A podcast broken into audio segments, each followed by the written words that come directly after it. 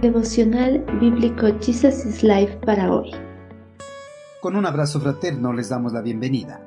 Continuamos con el estudio del libro de Primera de Crónicas capítulo 13. Consultar antes de decidir. David consultó con todos sus oficiales, entre ellos los generales y capitanes de su ejército. Luego se dirigió a toda la asamblea de Israel con las siguientes palabras.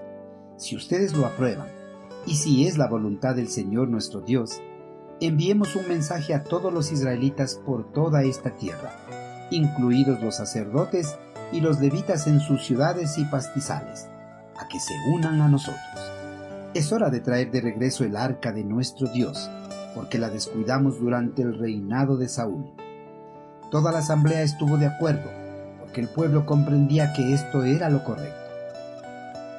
Muchos hombres al estar al frente de una nación, cuando tienen que tomar decisiones que puedan afectar a toda la población, tienden a actuar autoritariamente y toman decisiones sin poner a consideración de sus colaboradores, peor aún de la población. David, en contraste a la mayoría de los gobernantes del mundo, a pesar de tener la máxima autoridad sobre el pueblo hebreo en los asuntos de gran importancia para la nación, no tomaba las decisiones por sí solo, consultaba a sus colaboradores más cercanos e inclusive a todo el reino. David, por la gratitud a su amado Creador, por la alta y espléndida dignidad a la cual había sido elevado, quiso hacer las cosas en conformidad a la voluntad de su Señor. Por eso, antes de organizar los asuntos políticos y estructurales de su reino, quiso restablecer la verdadera adoración a Dios. David en su corazón tenía el anhelo de regresar el arca del pacto a Jerusalén, la ciudad que sería el centro de su gobierno. Durante el gobierno de Saúl, los filisteos capturaron el arca de Dios, la retuvieron por un tiempo y después la regresaron porque habían comprobado que era más un problema que algo útil para ellos.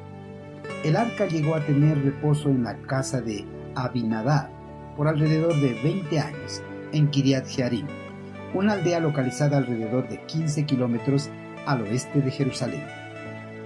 En todo ese tiempo, Saúl y el pueblo hebreo habían mostrado total desinterés por el arca del pacto. El resultado de esto fue que el pueblo hebreo, en gran medida, fue negligente en cuanto a las ordenanzas del culto y la adoración al eterno Creador. Los hebreos se habían satisfecho con ofrecer sacrificios en Gabaón, sin pensar en el arca aunque era la parte principal y vital del tabernáculo. El anhelo de traer de regreso el arca al centro de la vida de Israel reflejaba el deseo de David de recordar a la nación su verdadero cimiento, Dios. Para David, la tarea de traer de regreso el arca del pacto era demasiado importante como para tratar de hacerlo solo. Por eso, dio a conocer su deseo a los generales y capitanes de su ejército y luego a toda la asamblea. Solamente después de consultar, David llegó a la conclusión de que era correcto proceder con este plan.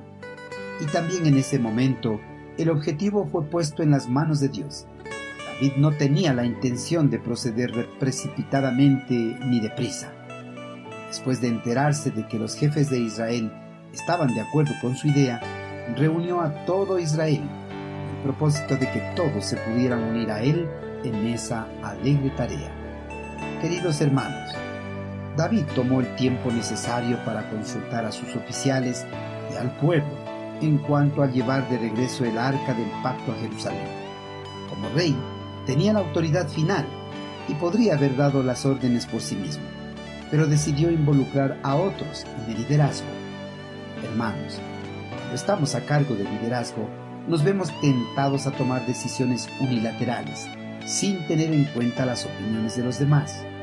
No obstante, como seguidores de Cristo, antes de tomar una decisión, debemos escuchar cuidadosamente las opiniones de los demás y alentar a otros a participar en la toma de decisiones. Por supuesto, antes de nada, primero debemos consultar siempre a Dios. Pon toda tu confianza en Dios y no en lo mucho que sabes. Toma en cuenta a Dios en todas tus acciones y Él te ayudará en todo. Proverbios capítulo 3, versículos del 5 al 6. Bendiciones.